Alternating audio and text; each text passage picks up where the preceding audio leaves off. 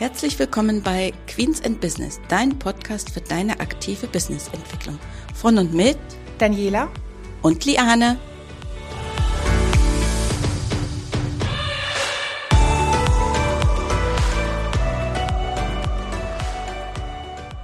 Hallo und herzlich willkommen zu unserer heutigen Folge. Schön, dass du wieder mit dabei bist.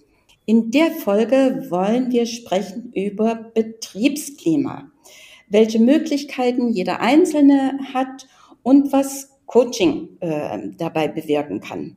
Das mache ich natürlich nicht alleine. Die liebe Dani ist natürlich mit dabei. Ja, herzlich willkommen auch von mir an euch, liebe Hörer und besonders an unseren heutigen Gast. Herzlich willkommen, liebe Frauke. Ja, danke schön. Hallo, ich freue mich, dass ich hier bin.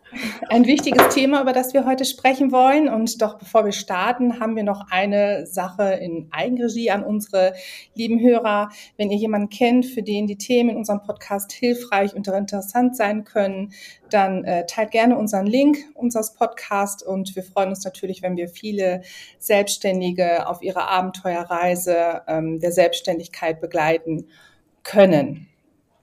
Ja, das ist äh, Abenteuerreise, das ist das richtige Wort. Und ein Abenteuer ist ja auch immer das Thema Betriebsklima. Und so wie Dani schon gesagt hat, wir haben uns natürlich eine Expertin dazu eingeladen zu dem Thema. Sie ist zertifizierter Personal- und Business Coach. Sie ist Coach mit Leidenschaft und mit Herz. Sie ist Expertin, wenn es um Betriebsklima geht. Herzlich willkommen, Frauke Beckert. Nochmal ja. von mir herzlich willkommen.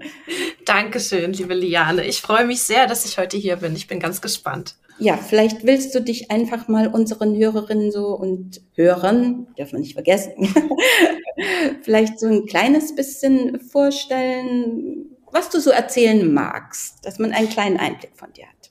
Sehr gern. Äh, ja, ich bin Frauke Beckert, wie gesagt. Ich bin äh, 33 Jahre alt und wohne seit 2021 in Bückeburg äh, mit meinem Mann und meinen zwei Kindern. Die sind jetzt drei Jahre und zehn Monate alt. Habe also in den letzten Jahren auch eine Menge Elternzeit gemacht und da auch immer lernen dürfen, wie das ist, mit so vielen verschiedenen Rollen klarzukommen und sich irgendwie immer wieder neu zu finden.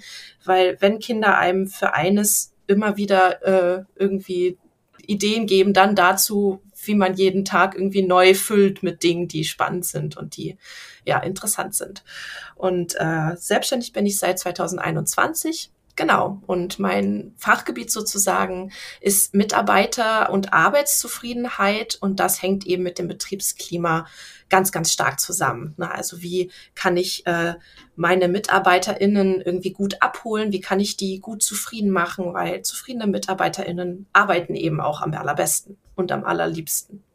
Ja, das ist ja gerade heute in der Zeit, ja, wo wir ja alle die entsprechenden Fachkräfte und wirklich gute Mitarbeiter äh, suchen und auch gerne äh, binden möchten, ein wichtiges äh, Thema. Deswegen haben wir uns das ja auch heute auf die Fahne äh, geschrieben und wir freuen uns, dass wir da also so eine Expertin gefunden haben, äh, die das Thema mit uns äh, teilt. Und bevor jetzt so die Solo-Selbstständigen denken, hm, Betriebsklima, das ist nicht mein Podcast, geht mich äh, nichts an. Wie siehst du das? Ist das wirklich so, dass Solo-Selbstständige das Thema Betriebsklima mh, hm, über die Schulter werfen können, sagen, oh, ist nicht? Nee, absolut nicht. Ähm, ich, ich sehe das eigentlich immer so ein bisschen als großes Ganzes, weil auch wenn du vielleicht solo selbstständig bist und hauptsächlich alleine arbeitest, deine eigenen äh, Buchhaltung machst, deine eigenen äh, Rechnungen schreibst und deine Angebote selber machst, du hast ja auch Partner, mit denen du zusammenarbeitest. Also du hast vielleicht einen Steuerberater zum Beispiel oder du ähm, hast natürlich Kunden, die ja auch irgendwie in deinem System mit existieren. Und das Thema, äh, Thema Be Betriebsklima äh, kommt da natürlich genauso zum Tragen, wie wenn du jetzt mit einem Mitarbeiter oder einer Mitarbeiterin sprichst.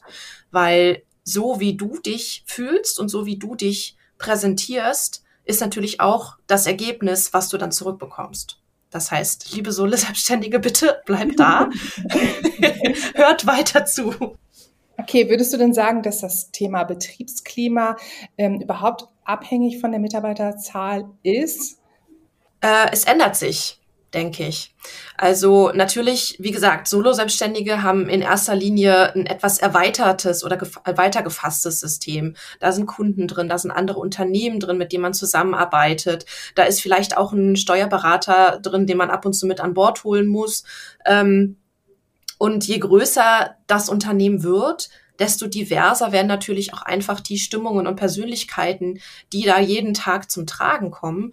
Und je wichtiger wird es auch, so das Mikroklima im Auge zu behalten. Also einmal, wie fühlt sich jeder Einzelne, jeder Einzelne und dann, wie geht das in der Abteilung? Wie arbeiten die Abteilungen untereinander zusammen? Wie arbeitet das Führungskräfteteam zusammen? Und am Schluss natürlich, wie ist die ganze Firma auf die Werte zum Beispiel des Unternehmens ausgerichtet und wie werden die auch gelebt? Da sprichst du genau das richtige Thema an. Du bist ja irgendwie ganz oben angekommen an der Führungsebene. Es gibt ja so das Sprichwort, ich weiß nicht, ob ich das jetzt so ganz genau wiedergebe, aber irgendwie so, der Fisch stinkt äh, zuerst äh, am Kopf. Ja, also der Chef oder die Chefin oder die Führungsetage, ähm, die sind sozusagen verantwortlich für das Betriebsklima oder es wird auch so diese, ich sage mal, dieses, wer ist schuld dass es vielleicht nicht so ist, ja. Wie siehst du das? Ist das wirklich immer so? Ich sage mal, der Chef, die Chefin oder haben die die Verantwortung oder ähm, ist das nicht auch etwas, ja, was wir alle mittragen? Ähm, ich kontere mal mit einem Sprichwort und zwar, wie du in den Wald hineinrufst, so schallt es auch heraus. Oder so ähnlich. ähm, und das finde ich ist viel zutreffender als dieses der Fisch und der Kopf und so und ja. äh, wo es zuerst riecht, weil im systemischen Coaching geht es ja im Prinzip darum, welche Faktoren kannst du beeinflussen und welche Faktoren kannst du eben nicht beeinflussen. Und jeder Faktor, den du beeinflussen kannst, da hast du quasi deine Stellschrauben, an denen du drehen kannst. Und wenn du dich darüber beklagst, äh, es ist zu viel, keine Ahnung, zu viel Problemdenken im Unternehmen, dann kannst du natürlich erstmal zu dir gucken und sagen, okay, wie gehst du denn mit diesem Thema um? Und das heißt, jeder Einzelne hat da eigentlich seine eigene Verantwortung, für sich festzustellen, welche Dinge liegen in meinem Kreis, den ich kontrollieren kann und welche Dinge, über die ich mich vielleicht täglich aufrege, liegen einfach in einem Bereich, über die ich, wo ich keinen Einfluss habe. Ein klassisches Beispiel ist das Wetter. Ob das jetzt regnet oder schneit oder stürmt oder die Sonne scheint, da kann ich ja nichts dran ändern. Da kann ich mich auf den Kopf stellen. Und ich kann mich jetzt halt jeden Tag darüber beschweren, wie ich das Wetter finde und dass das Wetter irgendwie heute nicht so ist, wie ich das gerne hätte. Und kann dann immer sagen, na ja, ich habe das nicht gemacht, weil es hat heute geregnet und ich habe das nicht gemacht, weil das Wetter so schlecht war.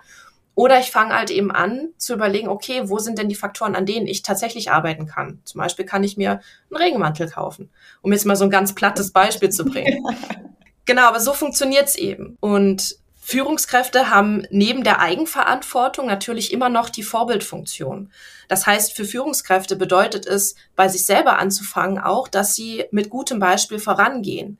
Weil das ist eben das, was dazu kommt, wenn der Fisch vom Stopp, vom Kopf her irgendwie riecht, wenn jemand eine Führungskraft ist oder sogar der, äh, der Geschäftsführer, die Geschäftsführerin eines Unternehmens und der oder diejenige beklagt sich darüber, dass es im Unternehmen etwas nicht gibt oder dass im Unternehmen etwas nicht gemacht wird, dann hat der oder die natürlich die Verantwortung, als gutes Vorbild dazustehen und zu sagen, ich mache das jetzt, ihr könnt alle sehen, wie das aussieht, wenn man das macht, weil ich stehe dafür.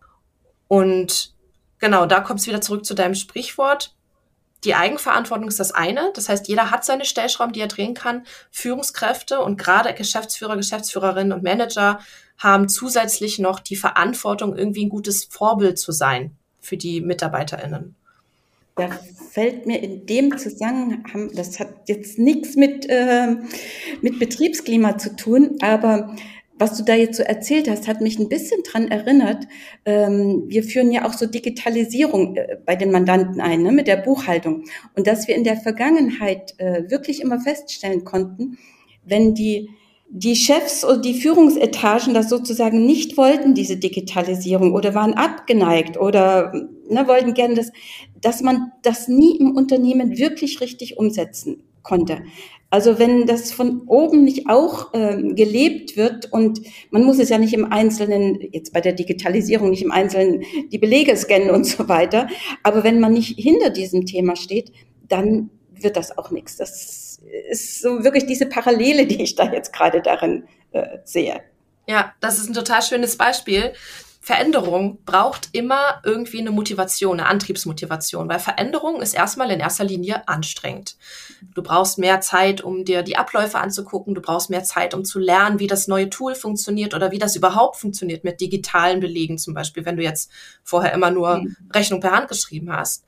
Und wenn es eben ein Unternehmen gibt mit äh, jetzt mehr als einer Person und ich sitze da an meiner Stelle und ich habe immer Rechnung per Hand geschrieben, dann frage ich mich natürlich, warum soll ich jetzt auf einmal irgendwie Digitalisierung gut finden. Und dann gucke ich, wohin? Natürlich zu meinen Führungskräften. Und wenn die dann da stehen und sagen, pff, ja, also eigentlich ist uns das auch ziemlich egal, dann habe ich natürlich die absolute Legitimation, diese Anfangsenergie gar nicht erst aufzubringen und zu sagen, ja, okay, wenn denen das schon egal ist, dann kann mir das ja auch egal sein. Und andersrum, um jetzt mit einem positiven Beispiel zu enden, wenn ich halt sehe, wow, mein Führungsteam, die haben sich damit schon auseinandergesetzt und die stehen hinter der Idee und die stehen da auch irgendwie zusammen und sind verbunden in dem Thema, dann kann ich natürlich mir viel leichter auch erlauben zu sagen, ach ja, okay, komm, dann, dann versuche ich es jetzt doch mal. Und wenn es dann nicht funktioniert, dann weiß ich aber, dass ich zum Beispiel einen guten Ansprechpartner habe. Mhm. Und das heißt, dieses, diese Hemmschwelle, das zu probieren, ist viel, viel geringer und auch die, na, sag ich mal, die Argumentation vor mir selber, warum ich es denn nicht probiere, die wird immer schwieriger, wenn ich halt sehe, dass das Führungsteam da total hintersteht. Ich würde gerne noch mal einsteigen, was du eben gesagt hast, dass man auch, also dass jeder, auch jeder Mitarbeiter einzelne Stellschrauben, wie du es genannt hast, hat, um was zu verändern oder zu beeinflussen, ähm, wenn man sich einfach auch unwohl fühlt und was zu bemängeln hat. Was könntest du dafür irgendwelche Beispiele geben, was man machen kann, ohne dass man wirklich bis zum Äußersten geht und sagt, ähm, ich verlasse das Unternehmen, weil es geht nicht mehr, weil das ist ja das, was wir alle nicht wollen. Also weder, dass die Mitarbeiter gehen möchten, noch dass die Chefs möchten, dass man geht. Genau, darum geht's ja im Prinzip, weil es gibt ja jeden Tag, wenn man auf der Arbeit ist, hat man Kontakt zu vielen, vielen Personen. Also sei es privat, also sei es persönlich oder auch ähm, per Telefon, per Internet, per Teams, per Zoom oder was auch immer. Und ähm, normalerweise ist es ja so, dass man so einen Mix erfährt aus Wertschätzung und Zustimmung, aber vielleicht auch Ablehnung und einfach vielleicht auch anderen Arbeitsabläufen, die man persönlich jetzt nicht versteht oder Dingen, über die man sich ärgert. Und ähm, viele von diesen kleinen, sage ich mal, Mikrokonflikten, also jemand macht das nicht so, wie ich das gemacht hätte, oder jemand hat das nicht so schnell gemacht, wie ich das gerne brauche, oder jemand hat mich nicht sofort verstanden oder sich in meinen Augen vielleicht keine Mühe gegeben bei irgendwas, ähm, sind ja meistens kein Grund, das irgendwie aufzubauschen, sag ich mal, und zum Chef zu gehen und zu sagen, ja, äh, derjenige oder diejenige, die hat sich schon wieder nicht so benommen, wie ich das gerne gehabt hätte, weil äh, das Stichwort, was da immer allen Leuten einfällt, ist halt Kindergarten. Also niemand möchte in einem Kindergarten arbeiten und niemand möchte aber auch so einen Kindergarten auf der Arbeit machen. Jetzt muss man ein bisschen dazu sagen, im Kindergarten passiert ja eigentlich nur auf einem ganz anderen Niveau das, was auf der Arbeit auch passiert, nämlich Menschen versuchen ihre eigenen Bedürfnisse mit den Bedürfnissen des Unternehmens und mit den Bedürfnissen der Menschen um sie rum irgendwie zu handeln. Und natürlich möchte ich gerne, dass meine eigenen Bedürfnisse erfüllt sind. Und ähm, je weniger das der Fall ist, desto unzufriedener werde ich. Nur bis dieser Schritt kommt, dass ich irgendwann sage, boah, ich gehe hier, weil hier geht gar nichts mehr, da muss natürlich sich einiges angehäuft haben. Und da sind eben diese Stellschrauben, von denen ich eben gesprochen habe. Weil ich kann jetzt meinen Blick natürlich immer auf das Schlechte lenken, auf das Problem. Also der die Mitarbeiterin, die ja vielleicht nicht so gehandelt hat, wie ich das möchte. Oder der Kunde, der total nervt mit dem, was er will, aber es ist natürlich wichtig fürs Unternehmen und so weiter. Oder jemand aus einer anderen Abteilung, der die sich nicht so verhalten hat, wie ich das gerne möchte. Oder ich lenke das auf das, was ich selber beeinflussen kann, nämlich meine eigene Einstellung zum Beispiel. Wenn jetzt jemand kommt und sagt irgendwas zu mir und mir passt das nicht, dann kann ich mich immer auch selber fragen, woran liegt das denn, dass mir das gerade nicht passt? wofür ist das denn für mich gerade wichtig, dass ich das so vehement ablehnen muss zum Beispiel? Das ist uns ja ganz oft nicht klar. Oder wenn, wenn man wütend wird oder wenn man irgendwie unruhig wird oder so, dann ist ja in den seltensten Fällen sofort klar, worum es da eigentlich geht. Und da kann eben Coaching helfen, diese Stellschrauben zu finden und so ein bisschen aus diesem Problem denken und immer nur auf das Problem schauen, in diesen Lösungsraum zu gehen und zu sagen, okay, dieses Problem existiert jetzt und das ist auch für mich jetzt gerade richtig, richtig blöd, dass das existiert, weil es stört. Und gleichzeitig habe ich die Möglichkeit, meine eigene Einstellung vielleicht ein bisschen zu ändern und für mich Lösungen zu finden, damit umzugehen. Also statt immer nur da zu stehen und zu sagen, ich finde das doof, dass das passiert, kann man dann auch noch einen Schritt weiter gehen und sagen, okay, ich finde das doof, dass was passiert und ich habe für mich die und die und die Möglichkeiten gefunden, damit umzugehen oder meine Energie auch irgendwie wieder positiv zu gestalten, meine Wut loszuwerden und so weiter. Und das sind diese Stellschrauben, von denen ich gesprochen habe. Ich habe mal gelesen, das ist aber schon ein ganzes Weilchen her, und ich war ein bisschen erschrocken über diese Zahl, dass 15 Prozent der Arbeitszeit in Unternehmen für, ich sag mal, solche Konflikte äh, drauf äh, gehen. Jetzt weiß ich nicht, ob das in größeren Unternehmen anders ist als in kleinen Unternehmen, aber wenn ich mir das so vorstelle, ich meine, als mein Beruf äh, Steuerberater, ne, wo wir ja sagen, okay, wir wollen ja, dass die Unternehmen wachsen und gesund sind und äh, Gewinne erzielen, das ist ja ein enormes Potenzial, was da wenn das so ist, da auch verloren geht. Wie kann dann Coaching ähm, da unterstützend äh, wirken, dass man das ja verändern äh, kann. Kann Coaching da überhaupt einen Beitrag leisten oder muss ich immer sagen, okay, das geht immer nur, äh, wenn alle zusammen, ich habe eine Mannschaft von 20 Leuten, wenn nur 18 wollen, funktioniert es nicht, weil die zwei nicht wollen. Oder wie ist das? Also die Zahlen habe ich jetzt nicht im Kopf, also ich kann jetzt zu den 15 Prozent äh, nichts sagen aber es kommt mir jetzt nicht besonders hoch vor, weil wenn sich mal jeder Einzelne fragt, ähm, wie viel Zeit am Tag verbringen wir damit, uns zu ärgern über irgendwas oder darüber nachzudenken, was alles nicht funktioniert. Das ist bei einigen Leuten einfach eine ganze Menge. Und ähm, jeder Einzelne kennt diese Situation, dass irgendwas einfach besteht oder du hast schon wieder irgendwas nicht geschafft oder dieses Projekt, das nervt einfach den dritten Tag in Folge und so weiter. Das kennt, glaube ich, jeder. Auch jeder Solo-Selbstständige kennt das, dass es einfach Strecken gibt oder so Zeiten in der Woche, wo man einfach denkt, okay, gut, dass sie bald wieder vorbei sind. Und ähm, Coaching kann da helfen, einfach dadurch, dass es als, ähm, sag ich mal, so regelmäßige Sache, also ich muss ein bisschen unterscheiden dazwischen, dass man sich einmal coachen lässt. Das kann helfen, wenn du ein spezielles Problem hast oder einen Anlass dazu, das, das zu machen. Dann kann das dazu führen, dass du dieses Problem für dich selber erstmal lösen kannst.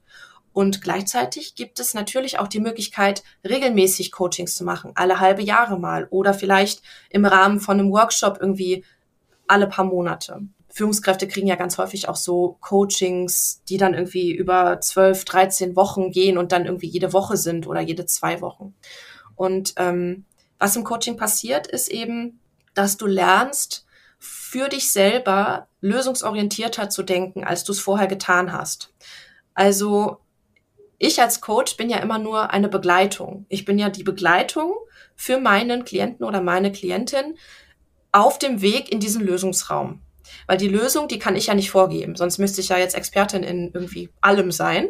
Das bin ich nicht. ähm, sondern ich begleite meinen Klienten oder meine Klientin dabei, ähm, dass er sie selber eine Lösung findet, die in dem Rahmen, wo die gerade sind, passt. Und den Rahmen, den kennt eben nur derjenige, der da sitzt.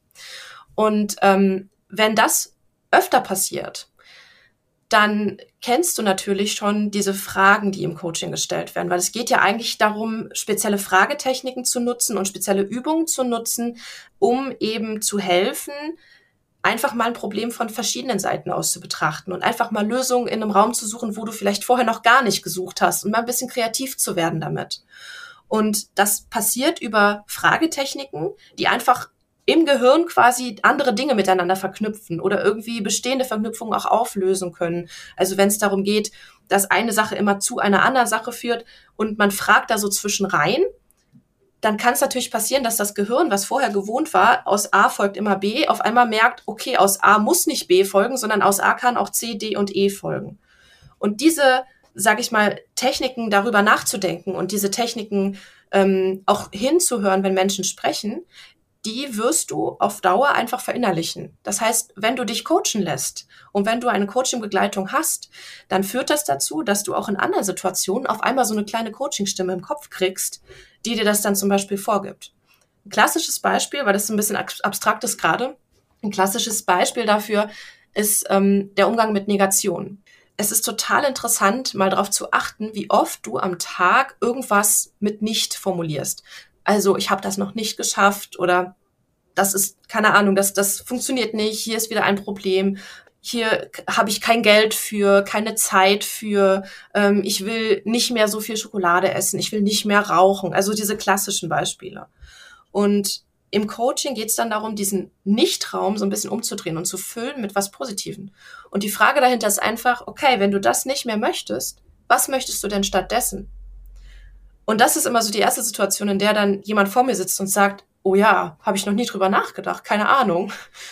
Und das ist natürlich etwas, das du dann auch mitnimmst und vielleicht in einem Gespräch mit einem Kollegen oder einer Kollegin, die dann das auch macht, fragst du dann auf einmal, was willst du denn stattdessen?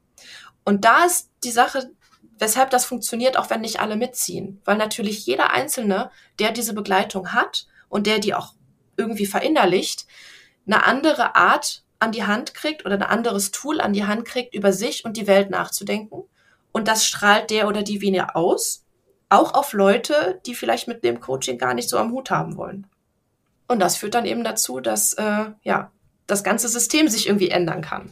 Ich glaube, es hat auch dann damit etwas zu tun, dass es nicht nur in der Firma ähm, besser läuft äh, und ne, ich viel mit dazu beitrage, mich selbst wohlzufühlen. Wenn ich mich selbst wohlfühle, nehme ich ja auch das Betriebsklima schon ganz anders wahr.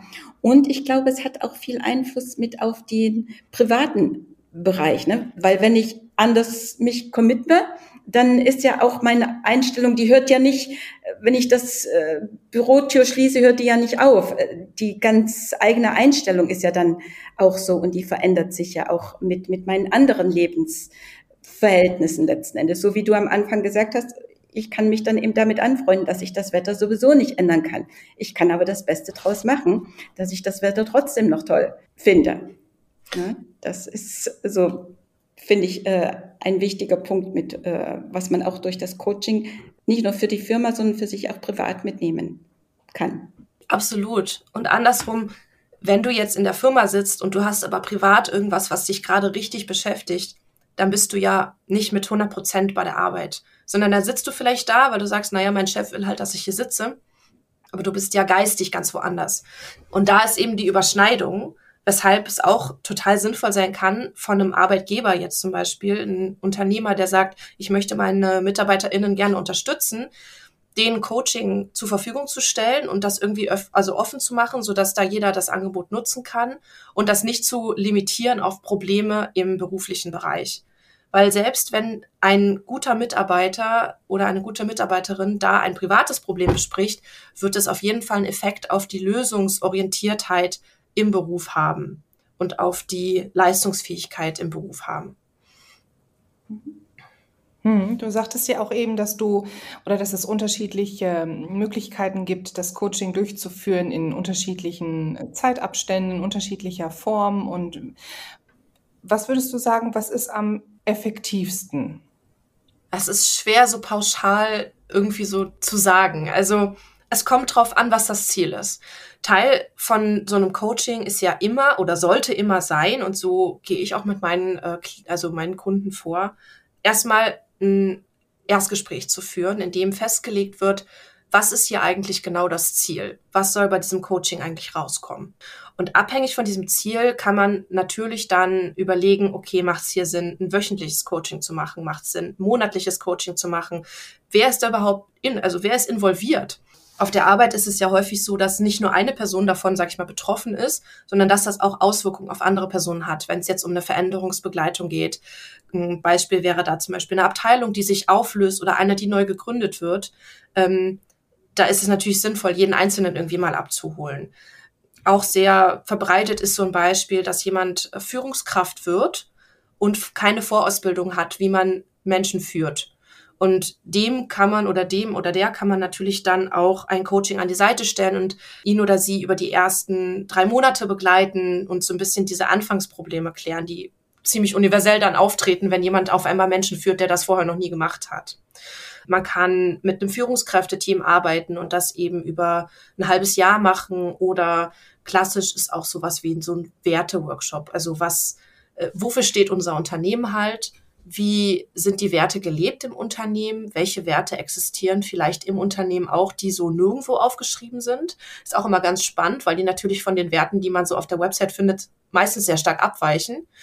Und da kann man natürlich dann weiterarbeiten und einfach individuell gucken, okay, wo sind jetzt hier die Punkte, wo die größten also wo man den größten Hebel hat auch. Ne? Also man kann immer an allem drehen und das, was am sinnvollsten und auch finanziell am sinnvollsten ist für Unternehmen, ist im Prinzip immer zu gucken, wo ist unser größter Hebel und da anzusetzen. Und du arbeitest, wenn ich das richtig ähm, jetzt so rausgehört habe, da auf verschiedenen Ebenen zusammen. Ne? Es kann sozusagen in der Gruppe sein, im Einzelnen sein. Es kann dich das Unternehmen beauftragen, ähm, ja, oder ich auch als Einzelperson. Ne? So genau.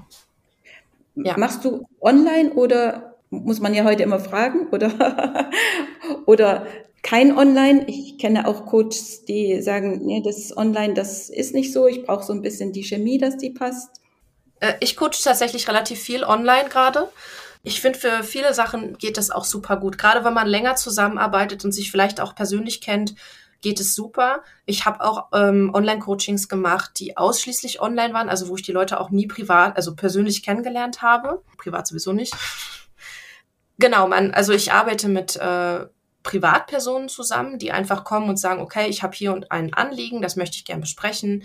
Ich habe mit Solo-Selbstständigen schon gearbeitet, wo es darum ging, wie mache ich das mit meinem Unternehmen, vielleicht auch meiner Nebenselbstständigkeit, meinem hauptberuflichen Job und dann auch noch natürlich mein Privatleben, das ja auch immer noch äh, Zeit braucht. genau.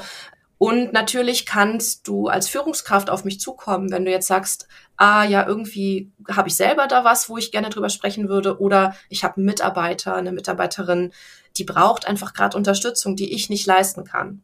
Weil da gibt's einfach immer Sachen, ähm, die jemand, der unabhängig ist, viel besser begleiten kann als jemand, der auch in diesem System, also in diesem Unternehmen arbeitet. Und da ist es einfach super sinnvoll, sich einen äh, Coach an die Seite zu holen, der das irgendwie begleiten kann.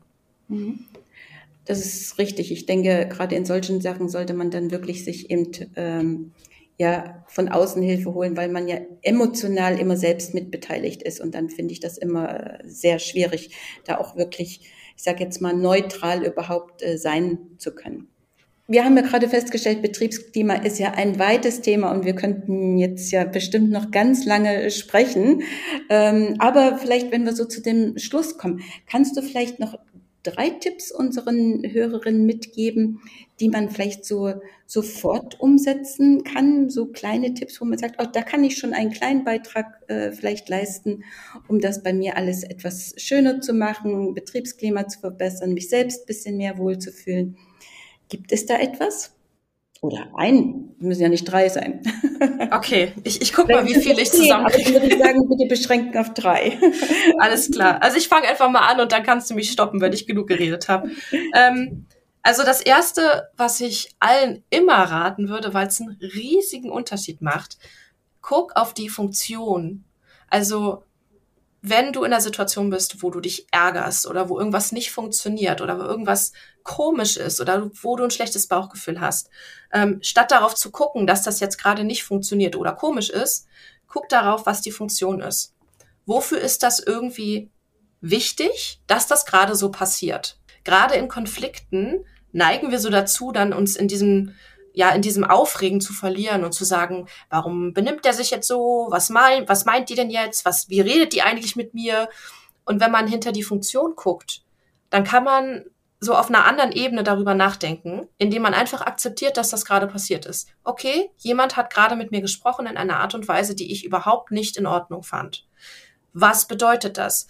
Vielleicht wofür hat die Person das gerade gebraucht? Ne? Vielleicht war ich gerade das Ventil, weil die einen schlechten Tag hatte. Oder ähm, da ist irgendwie eine Geschichte hinter, die ich nicht kenne. In dem Moment, wo ich einfach auf die Funktion gucke, warum Dinge passieren, okay, hier ist ein Konflikt, was sagt mir dieser Konflikt und was kann ich daraus lernen, kann ich so ein bisschen auf so einer Beobachtungsebene darüber nachdenken. Ähm, genau, im Coaching ist vielleicht der zweite Tipp, der so ein bisschen in die gleiche Richtung geht. Ähm, Im Coaching gibt es so die Grundannahme, dass alles, was passiert, immer die beste Entscheidung für die Person zu diesem Zeitpunkt war.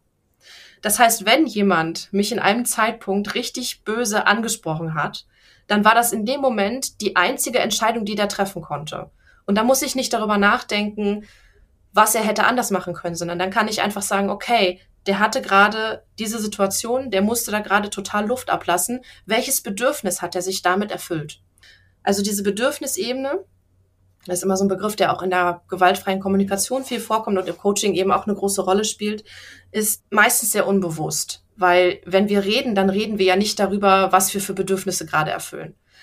Und in dem Moment, wo du auf die Bedürfnisse guckst, auf deine eigenen und auf die deines Gegenübers, hat man nochmal so eine andere Art, Dinge vielleicht auch zu verstehen. Und zu verstehen, weshalb gerade was schiefgelaufen ist. Und dann kann man eben auch daran ansetzen zu sagen, okay, und nächstes Mal machen wir das anders. Wir kennen jetzt die Bedürfnisse, die dahinter stehen und jetzt können wir die auch irgendwie erfüllen. So, das waren zwei. Mehr fallen mir spontan jetzt nicht ein. Reicht ist das? Nicht äh, ist schlimm, das reicht erstmal. Das sind erstmal zwei Tipps, die erstmal sehr wertvoll sind, die wir mitnehmen können. Und ich denke, das Thema ist äh, so komplex, wie wir das gerade gemerkt haben. Ne? Du hast ja auch das Thema Kommunikation angesprochen, was ja auch oftmals ähm, ist, was nicht so gut funktioniert. Äh, ich glaube, Dani, da verrate ich nicht zu viel. Ne? Wir haben in unserer Kanzlei, wir denken auch, wir kommunizieren gut und stellen dann immer fest, hm, irgendwie hat doch der eine das eine gesagt und der andere hat das andere verstanden und es genau. passt irgendwie nicht so zusammen. ja. Wobei ich trotzdem. Das Gleiche ist noch immer nicht dasselbe, ne? Genau. Obwohl ja. ich trotzdem der Meinung bin, ich, dass wir ein gutes Betriebsklima haben. Wir haben ja auch eine Auszeichnung als exzellenter Arbeitgeber erhalten. Ähm, also ganz so falsch kann es bei uns nicht sein. Aber wie gesagt, ich denke, das Thema ist ganz äh, spannend und ich glaube, da werden wir noch mal einen Podcast zusammen machen. Also von der Seite her erstmal danke, liebe Frauke, dass du dein Wissen mit uns geteilt äh, hast. Und wir wünschen dir natürlich viel Erfolg, dass du also viele glücklich machst und vielen ja ein besseres Ich bescherst, dass es ein also wirklich äh, gut geht und dass man sich gut äh, fühlt. In dem Sinne würde Danke. ich sagen, vielen Dank. Vielen Dank auch von mir, ja. Ja, vielen Dank, dass ich da sein durfte. Ja, und bis zum nächsten Mal. Ne? Bis zum nächsten Tschüss. Mal, sagen wir, ne? Tschüss.